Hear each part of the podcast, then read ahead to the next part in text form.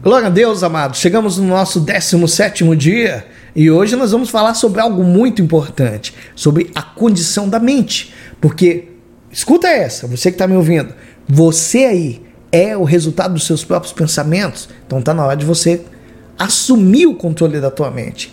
Porque, amados, existe algo que eu e você precisamos aprender, nós precisamos entender como que a mente humana funciona. Uma mente ativa, ela vai trazer problema. Uma mente que vagueia também vai trazer problema. E nós devemos cuidar da nossa mente como a gente cuida de qualquer outra coisa. Para nós é importante, nós devemos focar naquilo e cuidar aquilo com muito zelo. Tudo que acontece com você passa pela tua mente. É nela que nasce toda conquista, toda traição. A mente é como se fosse uma terra ali que ela está pronta, ela está adubada, uma terra muito fértil, onde qualquer coisa que você plantar ali vai nascer. Então, se você não atentar para aquilo que está entrando na tua mente, para a condição da tua mente hoje, amados, você pode fracassar em tudo. A tua mente, se ela não tiver uma disciplina, ela não vai concluir projeto, ela não vai conseguir realizar, porque ela não consegue se disciplinar. Como que ela vai manter focada naquilo que ela está fazendo? Muita coisa não vai dar certo. Então, você que está me ouvindo, não permita que a tua mente vagueie pensando em qualquer coisa. E eu vou falar de alguns estados aqui, e eu tenho certeza que você que está ouvindo esse áudio vai se ver em alguns desses estados. E aqui eu vou falar do primeiro estado, que é a indecisão. Eu tenho certeza absoluta que você conhece pessoas indecisas. Às vezes você é uma pessoa indecisa. E a indecisão e a confusão mental impede uma pessoa de tomar as decisões certas, de discernir o que é certo e o que é errado. Enquanto a tua mente estiver indecisa ou confusa, eu te dou um conselho: não tome nenhuma decisão, porque, amados, a chance de errar é gigante. E a nossa mente, a, a, amados, enganoso é o coração do homem. A mente é terrível. Nós temos uma habilidade de se enganar tão grande que quando você não quer fazer algo, você começa a racionalizar para você poder justificar por que você não vai fazer aquilo. Você começa a justificar para você mesmo. Olha que coisa perigosa. A mente humana ela gosta de lógica. Por quê? Porque dentro ali da lógica, da razão, né? Ela está lidando com o que ela entende. Só que tem um detalhe. Muitas vezes, para você alcançar algo, você tem que fazer algo que a nossa razão, a nossa lógica não aceita. Como, por exemplo, a fé.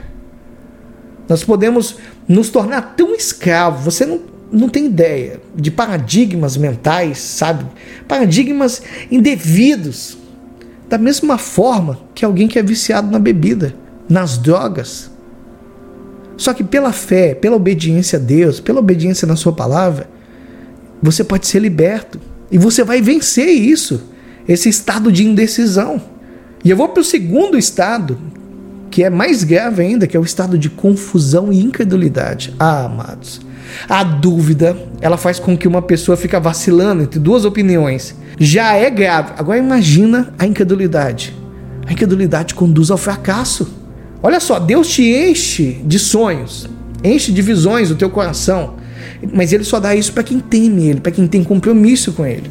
Da mesma forma como uma mulher que tem ali no seu ventre uma criança ali, uma semente plantada no seu ventre. Nós podemos dizer assim, entre aspas, é claro, que nós estamos nós engravidamos das coisas que Deus fala, que Deus promete a nós. Isso enche o nosso coração, isso enche a nossa mente, todo o nosso ser. Mas a gente precisa tomar muito cuidado com o quê? Com a incredulidade, porque a incredulidade ela mata todas as sementes. E lá em Tiago, capítulo 1, versículo 7, versículo 8, você pode até anotar e ver isso em outras versões. Eu vou trazer aqui na Almeida Revista e Atualizada. Olha o que que diz. Não suponha esse homem que alcançará do Senhor alguma coisa. Homem de ânimo dobre, inconstante em todos os seus caminhos. Olha só, amados. Olha só o que, que essa palavra está dizendo. Falou, ó, se você não consegue focar em algo, se você fica é, cocheteando né, entre dois pensamentos, inconstante, porque quando ele fala inconstante em todos os seus caminhos, em todos os seus pensamentos, nada vai ter do Senhor. Isso é muito grave. Ou seja, está na hora de você assumir o controle da tua mente, está na hora de você focar, está na hora de você olhar as coisas com a visão da fé e focar nisso. Olha o terceiro estado, ansiedade. Ansiedade e preocupação. Ansiedade é a doença do século. E a ansiedade e a preocupação, elas são ataques à mente, sabe? Esse ataque, qual que é o propósito dele? É desviar a pessoa do alvo. E tem pessoas, amados, que você vai conhecer pessoas assim, até você às vezes pode ser dessa forma. Tem pessoas que elas são tão propensas a supervalorizar as preocupações que se ela não tiver nada para se preocupar, ela vai começar a se preocupar com a situação dos outros. Se preocupa em ocupar a mente com pensamentos que começam a produzir temor, ansiedade. Ela faz com que fique inquieta, começa a se, se perturbar. Amados, toda mente preocupada, ela se auto-atormenta. Vem pensamentos perturbadores sobre fatos que não aconteceram e provavelmente nunca vai acontecer. E a pessoa fica ali e tem pesadelo e tal, e não dorme, começa aquele negócio, e começa a fazer uma confusão em toda. E isso não é nada. Amados, a ansiedade é inútil. A ansiedade resolve alguma coisa? Não resolve nada. Viver ansioso é andar atormentado, sem paz, sem condição de decidir o que é certo e o que é errado para sua vida. O que, que a ansiedade faz? Só destrói, confunde, traz doença, deixa o corpo enfermo Amados, toda ansiedade é criada aqui, ó, na mente. Se você continuar alimentando esses pensamentos, você vai se autodestruir. Quem fica nutrindo preocupação, ansiedade, é como gastar o dia de hoje tratando de resolver o dia de amanhã. Vai resolver alguma coisa? Não vai nada. Preocupação não serve para nada. O homem ansioso se preocupa, o paciente espera. Tem muita gente que tem problema porque não aprenderam a controlar os seus pensamentos está afetando suas atitudes, seu ânimo. Você conhece pessoas que é, hoje tá assim, e aí, de boa, beleza, tô tranquilo e tal, e amanhã você não consegue nem ligar para ela porque ela, ó oh, céus, ó oh, vida, ó oh, azar, ai, eu tô tão mal, o que, que foi? Não sei, deu uma tristeza, pelo amor de Deus. Começa a observar, é um estado de confusão, é um estado de incredulidade, é isso que gera esse ânimo dobre. Uma hora a pessoa está lá em cima, outra hora ela está lá embaixo. Uma pessoa ansiosa, ela não entende o plano de Deus para sua vida, ela não confia na soberania de Deus para intervir, para trazer soluções às questões que ela está passando. Entenda isso de uma vez por toda. Você que está me ouvindo, é para você essa. Você é o resultado dos teus próprios pensamentos. Por favor, né? Assuma o controle da tua mente. Está na hora de você exercer domínio sobre os pensamentos que estão anarquia você está sendo dirigido pelos seus pensamentos que está com a corda solta. Olha que loucura! Ansioso, atormentado, cheio de preocupação, em dúvida, com o ânimo dobre, uma hora está bem, outra hora está mal, uma hora crê em Deus, outra hora não crê.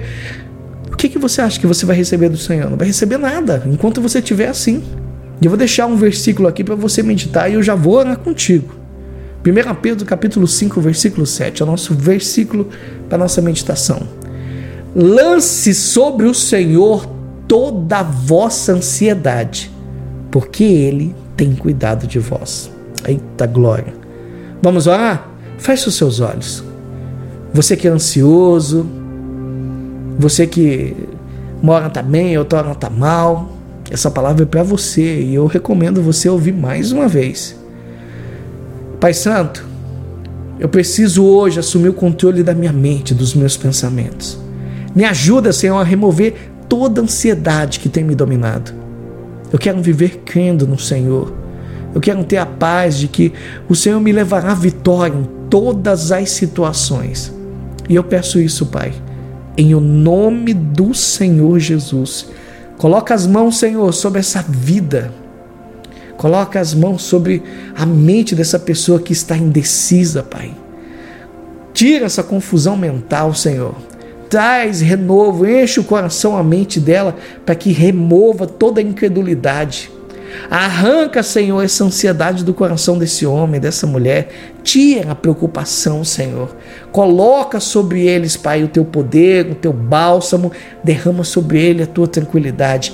Que a partir desse momento caia por terra toda ansiedade, toda preocupação, toda dúvida. Oramos em o nome do Senhor Jesus. E você que crê, diga que assim seja, para a glória de Deus.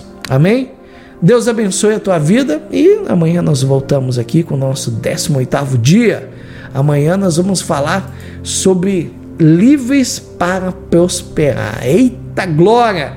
Aquilo que conseguimos enxergar com os olhos naturais é o que conseguimos ver e conquistar pela fé. Eita glória! Amanhã tem uma palavra poderosa para você. Deus abençoe a todos.